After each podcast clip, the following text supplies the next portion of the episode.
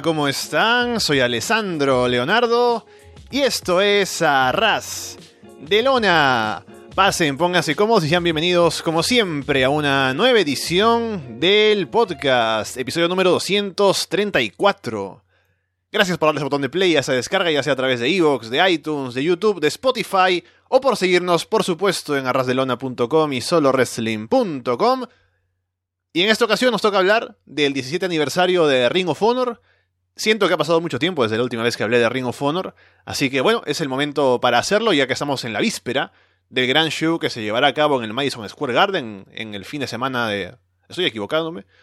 Es el, show más grande de la historia para New Japan y para Ring of Honor en Estados Unidos, así que vamos a llegar a eso. Eh, sí, es en el fin de semana de WrestleMania.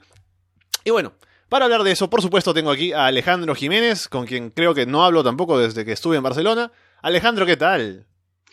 Muy buenas Alessandro y muy buenas a todos los oyentes de Arras de Lona. Pues sí, se me hace raro volver a hablar contigo pues a través de una pantalla a tantos miles de kilómetros de distancia. Eh, después de tenerte por aquí hará como mes y medio, más o menos, si no me equivoco, por Barcelona, pues aquí estamos hablando de, del 17 aniversario, de un show que en línea general eh, me gustó mucho, había, tenía muchas ganas de volver a hablar contigo de, de Ring of Honor, porque no sé si estuvimos hablando de Final Battle o ya tenemos que mm, ir hacia atrás en el tiempo hasta Death Before Dishonor, pero bueno, no se me ocurre tampoco mejor día para grabar que hagamos un poco de publicidad el día de mi cumpleaños 18 de marzo, oh. así que espero vuestras felicitaciones. Feliz cumpleaños entonces Alejandro, creo que ha sido un bonito regalo el show aniversario que estuvo bastante bien. Especialmente un combate, ¿no? Que vamos a llegar a hablarlo, por supuesto, ahora que lleguemos a eso.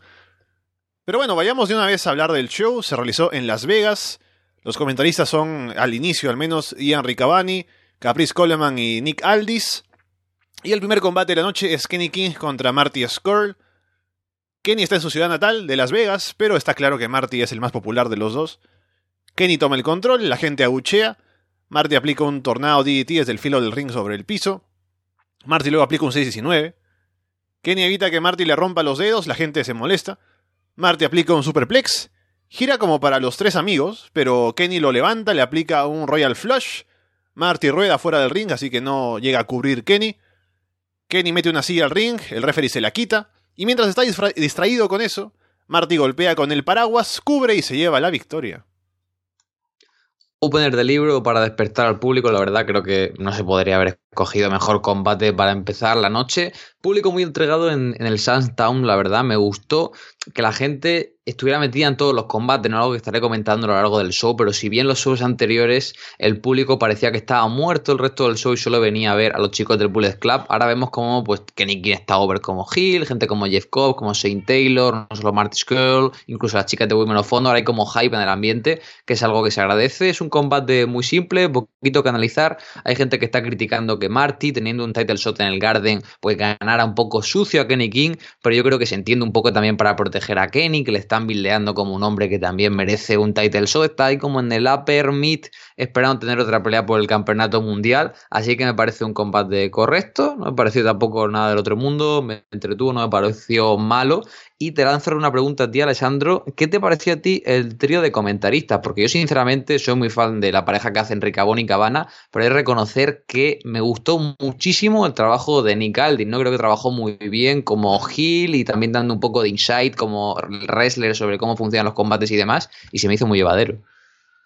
Sí, a mí también me gustó. Creo que antes he visto solamente a Ian Riccaboni y Caprice Coleman, que tampoco es que lo hagan mal. Pero creo que estar Nia ahí al lado hace que un poco haga balance, ¿no? Porque Caprice está ahí para un poco hacer los chistes, ¿no? También para hacer el babyface eh, de luchador ahí que comenta. Y Nick Aldis como balance, por el otro lado, me parece que lo hace bastante bien. Aparte, añade un poco de seriedad, ¿no? Ahí a la mesa. Que no digo que no lo tengan los otros dos, pero le añade un poco más. Así que me gustó, me gustó, me pareció una buena dinámica. No estuvo todo el show, pero en los combates que estuvo aportó bastante aportó mucho y parece que de momento seguirá por ahí porque el bono de Colcabana sigue avanzando en la Nuya Pan Cup. Quién sabe si Aldi tendrá que comentar en el Garden si Colcabana gana la Nuya Pan Cup. ¿eh? Hmm. Y bien, el combate, como ya dices, estuvo bien. Eh, un buen opener y poco más que decir. Un combate que cumplió con lo que tenía que hacer. Luego, por el título mundial de la televisión, Jeff Cobb contra Shane Taylor. Salen rápido a pegarse en el medio como debe ser se lanzan en suplexes por ahí. Taylor salta en spear desde el filo de ring hacia afuera. Cobb levanta a Taylor en pump handle y lo mantiene ahí sostenido. Y es impresionante por el tamaño de Taylor, lo lanza hacia atrás en suplex. Intercambian golpes, hay un momento en el que Cobb se lanza con tanta fuerza en un lariat que termina saliendo del ring por el otro lado. Taylor aplica un Canadian Destroyer en carrera, pero cuenta en dos. Cobb aplica el Tour of the Islands, pero Taylor casi que se levanta sin vender.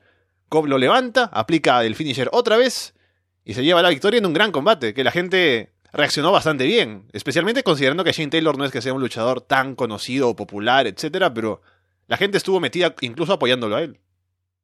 Sí, realmente es lo que comentaba al principio, la gente ya, la, fanbase que se ha quedado en Reno que es mucho más reducida que la, durante la era Bullet Club, parece que es fan del producto en general y me gustó mucho el combate, la verdad. Estos dos tuvieron un gran sprint en las últimas grabaciones del año en Filadelfia después de Final Battle, no, antes de Final Battle, perdón, un combatito de unos 9-10 minutos y aquí se fueron a los 15 y fue pues no igual de bueno, sino incluso mejor, ¿no? Un auténtico host fight, Jeff Cobb que lució genial con este nuevo singlet que llevaba como dos dorado y negro de suplex que me gustó mucho. Y Saint Taylor creo que es el mejor combate que ha dado en toda su carrera. Le jugó de tú a tú a un campeón invisto como es Jeff Cobb.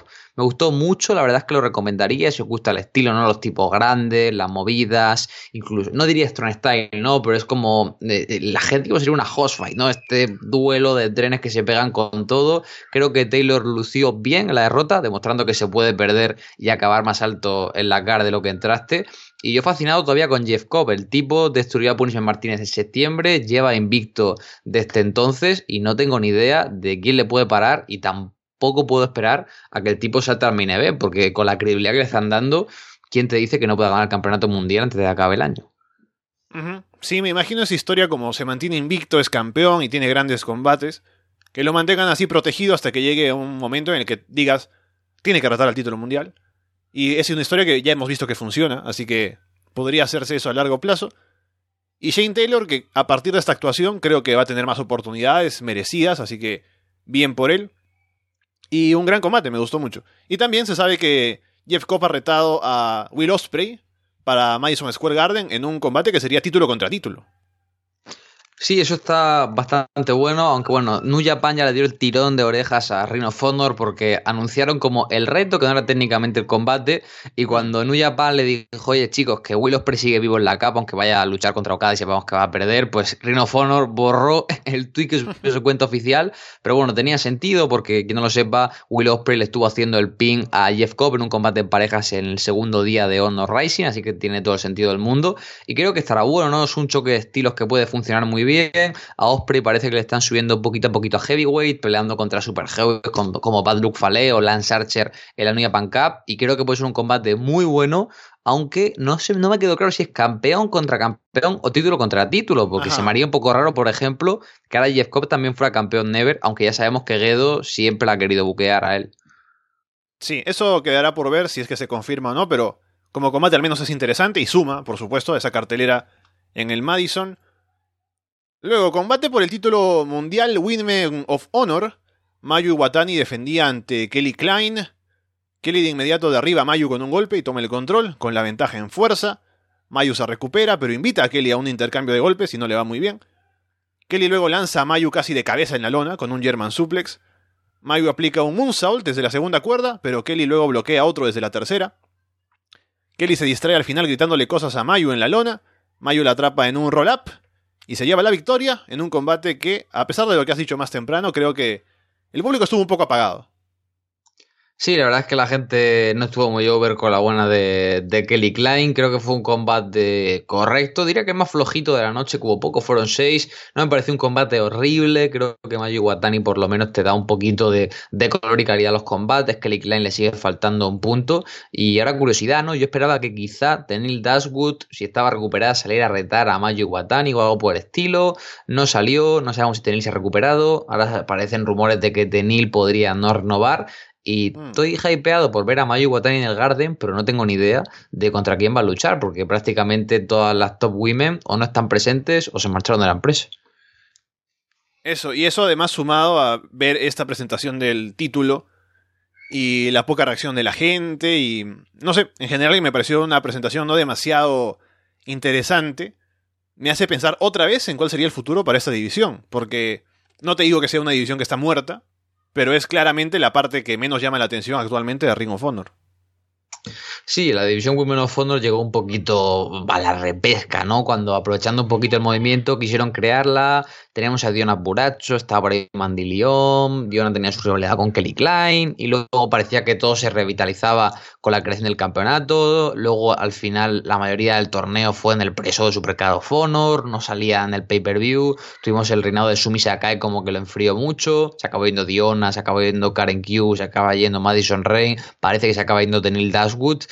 Yo creo que por un lado es que las chicas se van a ir si Ring of Honor no le da spotlight, ¿verdad? Entonces, si Ring of Honor no le da importancia, ¿qué tiene una luchadora para firmar por la empresa? No sé a dónde van a ir, me parece bien que tengan un campeonato, pero ya digo, es que si no tienes división, si no tienes calidad, no sé hasta qué punto te sale favorable tener una división femenina simplemente por el hecho de tenerla, ¿no? Que es algo que critico mucho, por ejemplo, aquí en Europa. Progress o Red Pro tienen división de mujeres, campeonato de mujeres, pero tienen luchas de 7, 8 minutos en mitad de la car para tener eso, personalmente creo que es mejor no tenerla. O inviertes bien o no te gastes el dinero.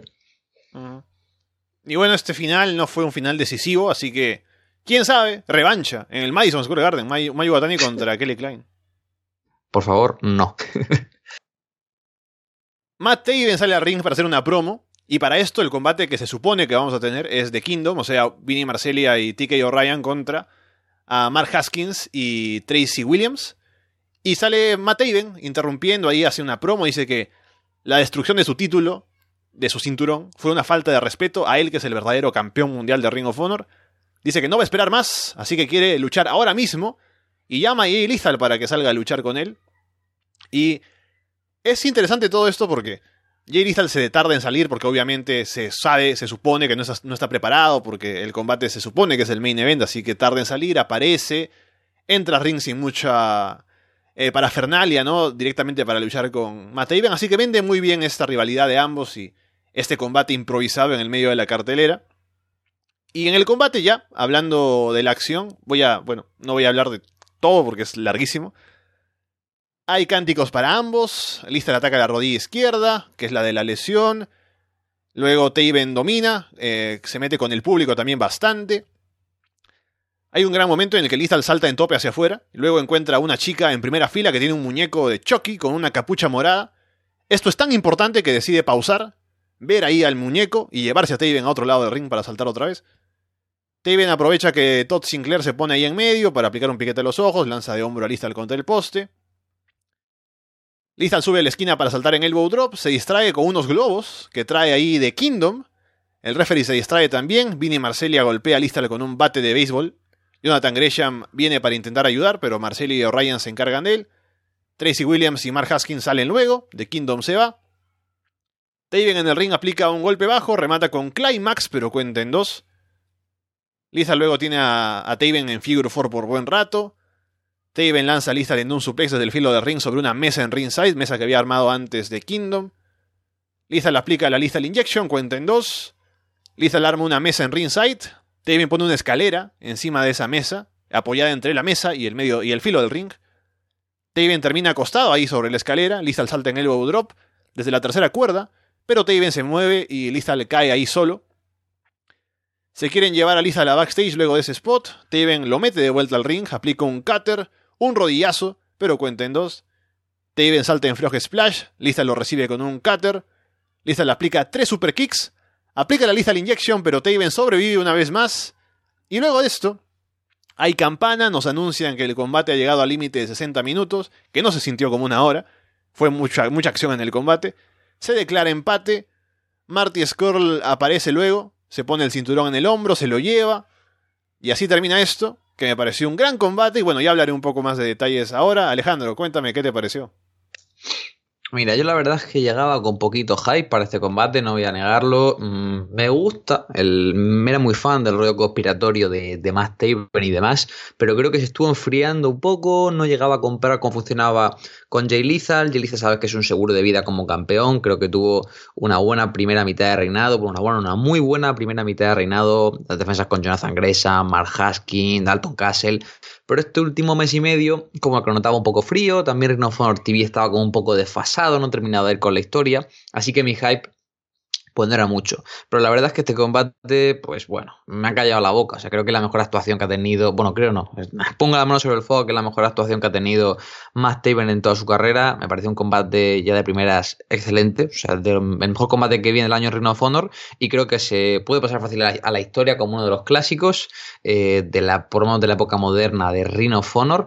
Y no sé, yo he visto mucha gente que dice que el aniversario no fue un buen show, principalmente porque no le gustó la lucha, yo lo entiendo, ¿no? Si de un show de una hora y media, pues no de tres horas y media, perdón, no te gusta el combate de una hora, pues ya es prácticamente la mitad del show que se está haciendo pesada. En mi caso, se me pasó volando. Si tú me llegas a decir, Taven y Lizal van a tener un combate de una hora y te va a gustar, me hubiera reído en tu cara, pero creo que fue excelente. O sea, el storytelling aquí es genial. No estás vendiendo por un lado el odio que hay entre los dos y se, se siente de verdad. Ves como Jay Lethal quiere ser la franquicia, la empresa, defender el honor del cinturón, como detesta Taven por todo lo que hace, intenta anteponerse por todo momento. Y luego vemos también a un Taven que quiere demostrar que realmente está a la altura y que no es el retador, sino que es el campeón mundial verdadero, como pues lleva proclamando durante los últimos nueve meses. El público está entregado en todo momento, es decir, el, el grado de involucración sentimental que tiene el público con estos luchadores es genial, porque durante los 60 minutos los cánticos son constantes y sobre todo me gusta porque es un combate que está muy bien estructurado Tienes una fase de inicio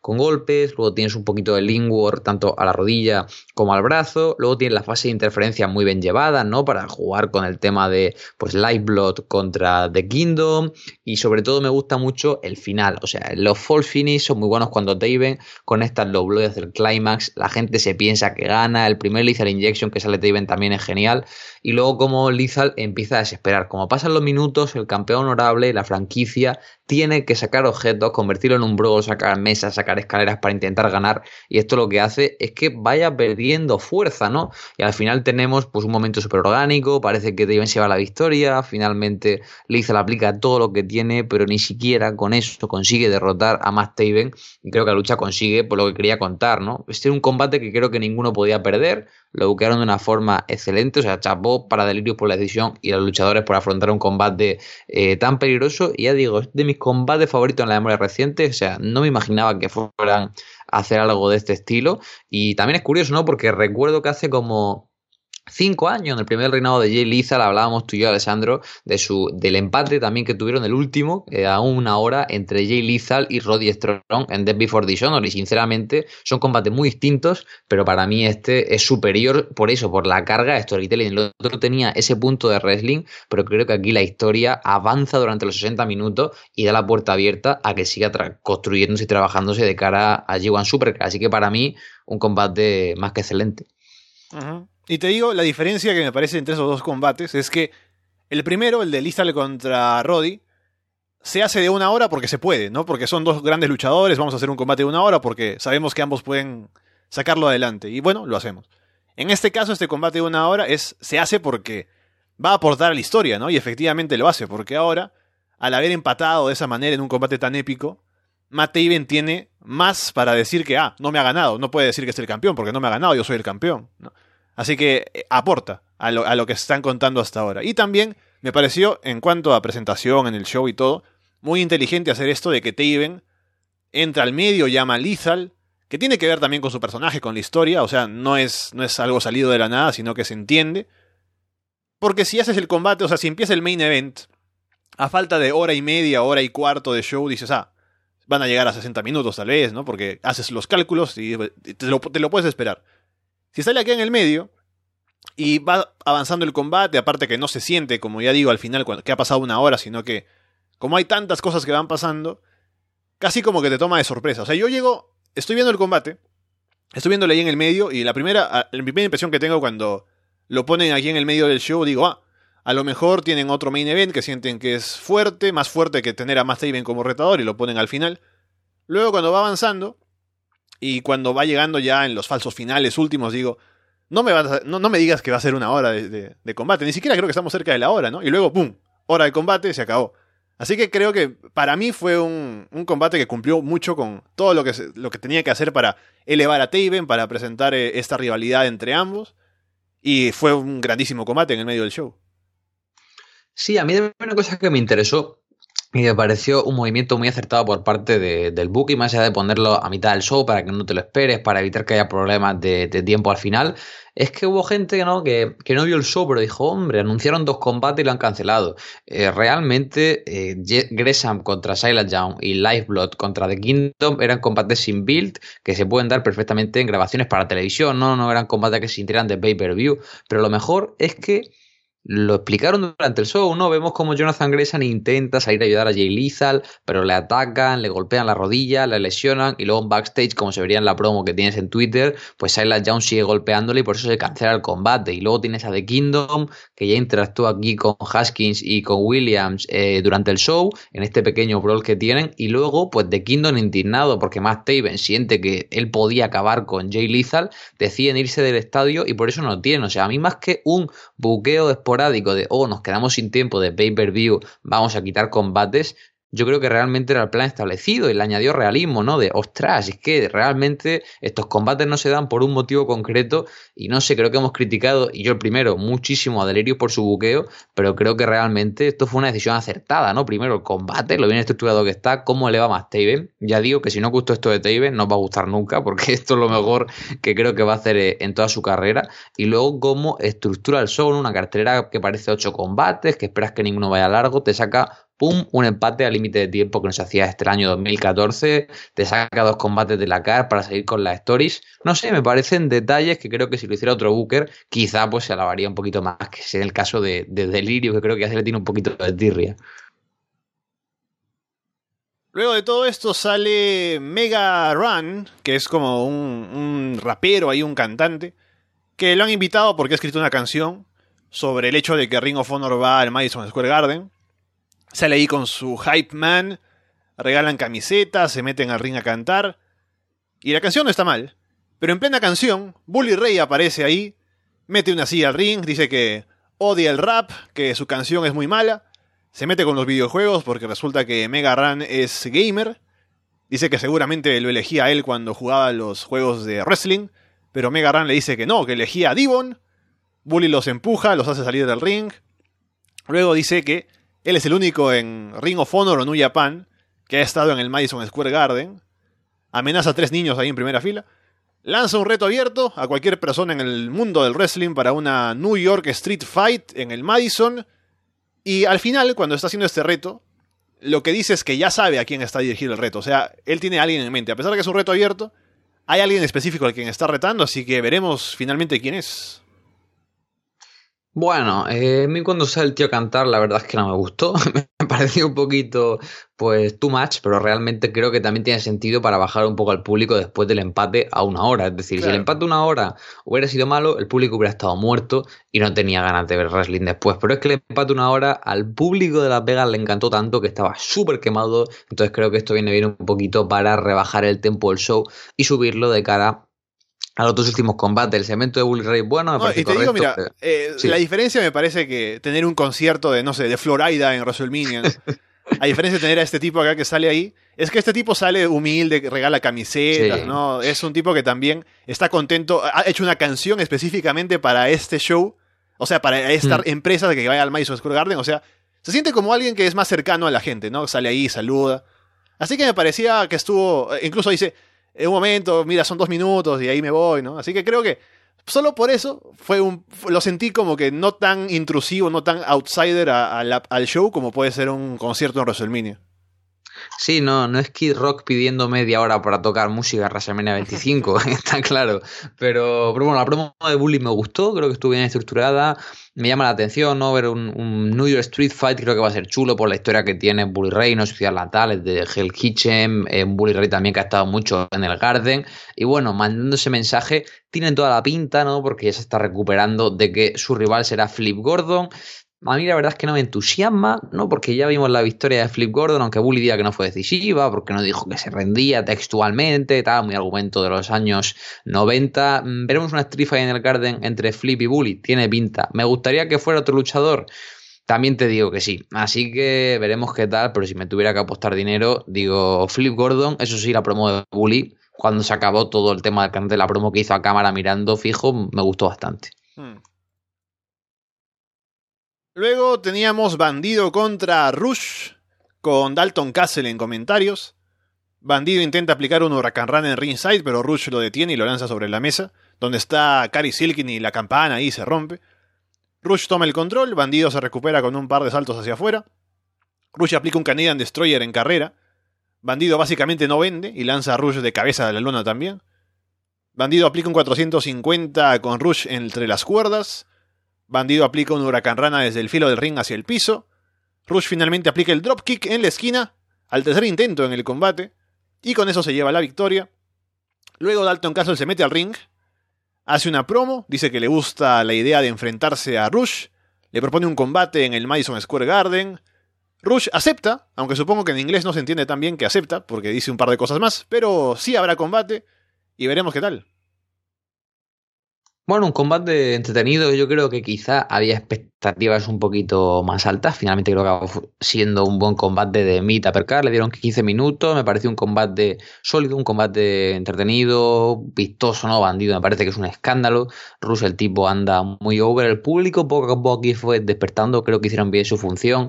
Tiene sentido que la victoria se la lleve Rus porque bandido ya venía invicto, ya tiene su title shot en el Madison Square Garden y Rus pues interesa seguir subiéndole, vete tú a saber si para pelear por el campeonato mundial de Reino Fondo en el futuro. No tengo ni idea, así que nada, contento con el combate, no me pareció genial, tampoco me pareció malo, me pareció un combate sólido. Y luego el reto de Alton Castle creo que es interesante, ¿no? El tipo anda acumulando derrotas, tiene rozas con los boys, le pinean siempre y lo comentó, ¿no? Cuando estaba en la mesa de comentarios que vio ese brillo entre bandido y Rush, que es lo que le motiva a volver lo alto. Creo que tendrá un buen combate con Rush, servirá para que Rush siga subiendo y creo que será el punto de inflexión en el que Dalton Castle pues termine de bajar y quizá a partir de aquí nos llevaremos un Turgil, un cambio de actitud. Pero bueno, me pareció un buen combate y la verdad es que tengo cierto hype por Rush y Dalton. Quizá no es el rival soñado que tenía para Rush, pero sin lugar a dudas es un combate que no me esperaba y un combate que creo que puede estar bueno. Sí, el público ha aceptado bien a Rush. También el tipo es muy carismático, sale ahí, impone, ¿no? Con su presencia. Así que claramente tienen planes y deberían tener planes importantes para él.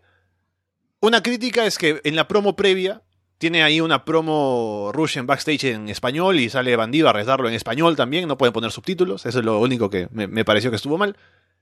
Para la gente en inglés, ¿no? Que lo, que pueda, que pueda entender lo que dicen. Por lo demás, estuvo bien. Y a ver qué hacen con Rush, ¿no? Porque claramente las promos en inglés todavía está un poco lejos de poder hacerlas bien. Pero veremos, seguramente en este tipo de show que es el que presenta Ring of Honor no es tan importante que haga grandes promos, sino que se desempeñe bien en el ring y eso lo tiene dominado.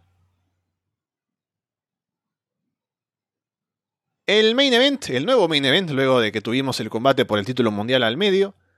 Título de parejas de Ring of Honor, combate sin descalificación. Los Briscos contra Brody King y PCO. Todos de inmediato meten armas, eh, o más bien se arman ahí con sillas. PCO le aplica un Michinoku Driver a Mark desde el filo del ring sobre una mesa en ringside. Brody le aplica chops al pecho a PCO, su compañero, antes de lanzarlo sobre Jay en la esquina. Brody luego lanza en Dead Valley Driver a Mark sobre una mesa apoyada en la esquina. Jay sangra de la frente. Brody y PCO toman dos sillas, no de las que se doblan, sino así como sillas de oficina. Levantan la rampa para dejarla apoyada encima de las dos.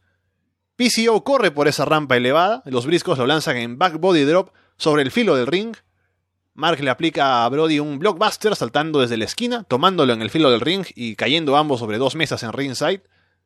Los briscos golpean a PCO con palos de kendo. PCO detiene los golpes, rompe los palos sobre la rodilla, sangra de la frente luego de esos golpes. En realidad todos terminan sangrando en este combate.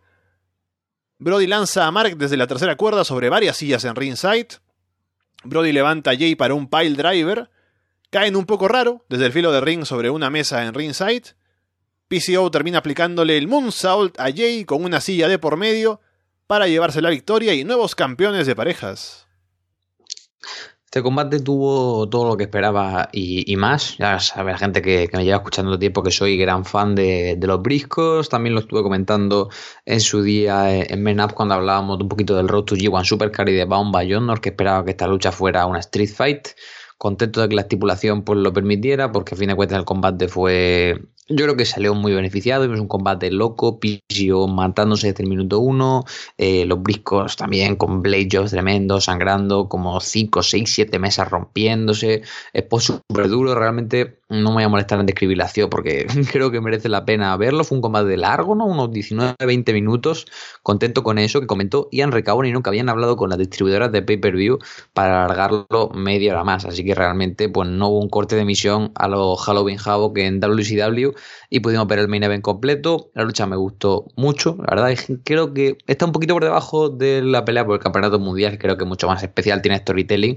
pero en cuanto a locura, carnicería, intensidad, creo que esta se lleva la palma. Gran actuación también del bueno de Brody King, que venía el tipo luchando pues, con la mano enyesada y aún así pues, supo, supo sacar un grandísimo combate. Villa Enterprises que siguen invictos y sorpresivo resultado para mí, ¿no? Los briscos retaron a Guerrillas of Destiny para el Garden. Yo veía bastante claro que los briscos iban a estar luchando por allá en un combate grande. Y ahora parece que no, que Villa Enterprises son los que se enfrentarán a Guerrillas of Destiny también de reconocer que me gustaría ver a, a y a Brody King como campeones IWGP con un run en Japón, en Japón, perdón, creo que podían tener un papel importante. Y respecto a los briscos, claro, ahí está la duda. O sea, yo pensaba que los briscos iban a llegar al Garden con el cinturón. O sea, son los únicos luchadores que llevan desde el primer show y que han sido fieles año a año a Reino of Honor. Así que quiero, quiero pensar que Delirious tiene algo pensado grande para ellos, pero ya que están fuera de la pelea de unificación, no sé qué puede deparar a los briscos. Independientemente del resultado, es un gran combate y creo que un cierre pues, muy bueno para el show. No tuvimos ese gran combate de storytelling entre Lethal y Taylor, un combate intenso entre Copy Taylor y luego una carnicería al más puro estilo Sandy Fork entre los briscos y, y Enterprises. Sí, muy buen combate, muy intenso. Al público le gustó también, estuvo metido durante todo el combate. Y también un cambio de título, o sea, una coronación de nuevos campeones que se siente importante. Y sobre todo ahora de cara a ese gran show, el G1 Supercard. Y estaba viendo justamente ahora la cartelera, un poco para enterarme de lo que no tenía del todo claro. Y hay dos combates, según Wikipedia, que ya hemos hablado de que no está confirmado nada, pero hay dos combates que son winner takes all, o sea, se lleva todo, que sería el combate de PCO y Brody King contra Guerrillas of Destiny, y también el eh, Willow Spray contra... Uh, tengo el, se me va el nombre. Jeff Cobb. Jeff Cobb. Y así que, según lo que está aquí, eh, ahí va a haber coronación de doble campeón. En, o sea, va a haber más de una coronación de doble campeón en ese show, pero veremos si es que se confirma. Vamos, será interesante, ¿no? Yo creo que si hay dos coronaciones de doble campeón, probablemente uno vaya para Japón y otro vaya para Estados Unidos. Lo que me hace dudar, ¿no? Creo que Jeff Cobb creo yo, debería el tipo estar eh, yendo a Japón como campeón Never, aunque tampoco me desagradaría ver a Will Ospreay de forma regular de nuevo como campeón televisivo, ya que su primer reinado pues duró 24, bueno, 48 horas, lo ganó en Liverpool, lo perdió en Londres a los dos días con Marty Scroll. Y respecto a los tags, lo que Guerrillas of Destiny me da mucha pereza. Así que ver a Guerrillas of Destiny mm. en Reino of de forma regular, la verdad es que no me llama la atención. Y yo creo que Villa Enterprise funcionaría muy bien en Japón. Yo creo que PCO puede trabajar muy guay con el público japonés y creo que el tipo a la edad que tiene todo lo que está trabajando se merecería, aunque fuera un run de unos pocos meses en Japón, ¿no? Tú imagínate a PCO entrando al Sumo Hall para enfrentarse a Minoru Suzuki, Zack Sabre Jr., Sanada Evil. Creo que puede ser muy divertido. Qué carrera ha tenido PCO. y bueno, em, también hay otro, que, hay otro dato que se nos ha pasado, que es anunciar lo que sería el combate por el título de Ring of Honor, finalmente en, el Madison Square Garden. Sí, estamos hablando de que el segmento está disponible ya en el canal de YouTube de Ring of Honor si queréis verlo. Lo grabaron para Internet Exclusive, como suelen decirle. Finalmente, en el Madison Square Garden, pues no será una pelea entre el campeón Jay Lethal y el aspirante Marty Scroll, sino que será una three-way, ya que Matt Taven no perdió, y tendremos Lethal contra Taven contra Scroll en un combate de escalera, ¿no? Que esto ya sabemos que los combates de escalera están muy protegidos en Ring of Honor, solo ha habido nueve en los 17 años de historia y sobre todo el simbolismo, ¿no? Hace 25 años en WrestleMania 10 vimos el primer ladder match de la historia del wrestling en pay-per-view, ese Razor Ramón contra Shawn Michaels, así que Lethal, Taven y Scroll creo que nos pueden dar un combate, pues la verdad, muy intenso y es muy abierto. Yo creo que Lethal va a perder el campeonato. Yo creo que es un buen momento, ha llegado con campeón al Garden, debe perderlo, pero mi duda es si irán a por Taven o quizá por Marty, ¿no? Porque hay gente que se piensa que Marty acaba contrato en abril, pero Marty firmó una extensión de contrato y realmente no termina su contrato hasta agosto, septiembre más o menos. Así que ahora que Marty es face, no me extrañaría tampoco ver la transición Marty, campeón face, y luego Skull, pues derrotándole más adelante. No sé cómo, bueno, Taven, perdón, derrotándole más adelante. No sé cómo lo ves tú, Alex. Hmm. Yo creo que ninguna opción es mala, porque Taven con lo que ha hecho en este show y con todo lo que tiene detrás con The Kingdom y aparte con todo lo que genera en el público, porque no es que lo ignoren, sino que lo abuchean bastante por su personaje e incluso algunos lo apoyan. Así que me gusta ese proyecto, pero también Marty creo que puede ser un buen campeón, así que creo que cualquiera que sea la decisión, incluso si Lizal retiene, no tendría ningún problema con el resultado de ese combate, lo que hace que sea más interesante, ¿no? Porque al final piensas, bueno, acá no hay nada que se pueda descartar en cuanto a resultados, así que los falsos finales, esos momentos en los que uno crees que podría llevarse el título, van a ser más emocionantes. Sí, yo creo que eso le añadirá mucho drama a la situación. Y la pregunta que te tiro ahora, Alessandro, es cuál va a ser el main event real, o sea, el último combate, ¿no? Por mucho que nos mm. vendan, del show, campeonato IWGP o campeonato de, de Ring of Honor. Yo en principio digo, hostia, un Marty contra Liza no lo veo cerrando, pero un three-way ladder match creo que podría ser un main event y sobre todo como está yendo la Nuya Pan Cup, nos metemos aquí en terreno de puro talk, ese programa que se hacía hace años en Arras de Lona y, y, qué va a pasar con la Cup, ¿no? Tenemos a Jay White, yo mm, veía muy claro que Okada les retaba, pero aquí tengo una predicción, Alessandro, mm, probablemente estoy muy loco, pero a ver cómo lo ves.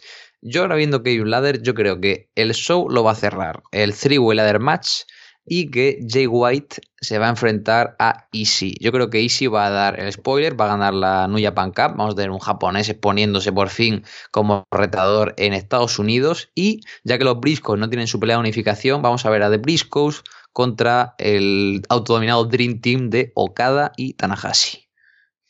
Mm. No suena mal, pero yo creo que con todo el tiempo que está invirtiendo New Japan en la New Japan Cup, va a querer llegar con el combate más grande posible para ese show. Y si bien Ishii es un gran luchador, creo que va a llegar con Okada como retador. Es, la figura principal para que llegue ahí. Así que yo me imagino que si llega Okada como retador, va a ser el main event de ese combate contra Jay White. Al final, como verán, depende de quién gane la Nuya Pan Cup. Y como digo, con el tiempo que se invierte, con lo importante que se está viendo por ser la Nuya Pan Cup con más participantes y la calidad de combates que hemos tenido en algunos de los shows.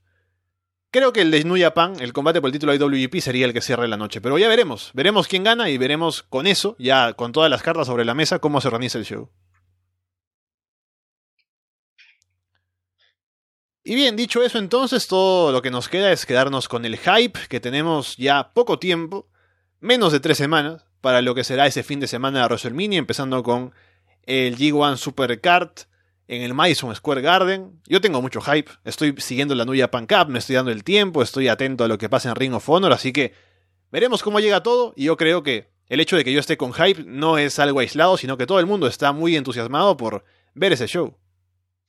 Sí, realmente no se anunciaron muchos combates, pero yo creo que mirando la cartelera, de momento, luce como un show muy potente y ya sabemos que hasta que no acabe la New Japan Cup este fin de semana, pues no veremos los grandes combates para, el top talent de New Japan, ¿no? Pero vemos allí White defendiendo, la Three Way Ladder, las dos peleas de unificación, Bandido y Dragon Lee que puede estar tremendo, Dalton Castle contra Rush, eh, Orno Rumble, probablemente el Naito contra Ibushi por el campeonato intercontinental, o sea, puede ser un show muy, muy potente. Yo la verdad es que estoy muy emocionado, ya lo sabéis, estaré viajando a, Nueva York para ver en vivo ese G1 Supercar, ya quedan, pues eso, dos semanitas para que se produzca el viaje y puedo adelantaros que eh, los mundos se unirán y que el día después de G1 Supercar estaremos grabando desde la Gran Manzana una review conjunta Fede Frongel, el bueno de Rich Laconi y servidor Alejandro Jiménez, pero no por Skype, sino de forma simultánea en Central Park.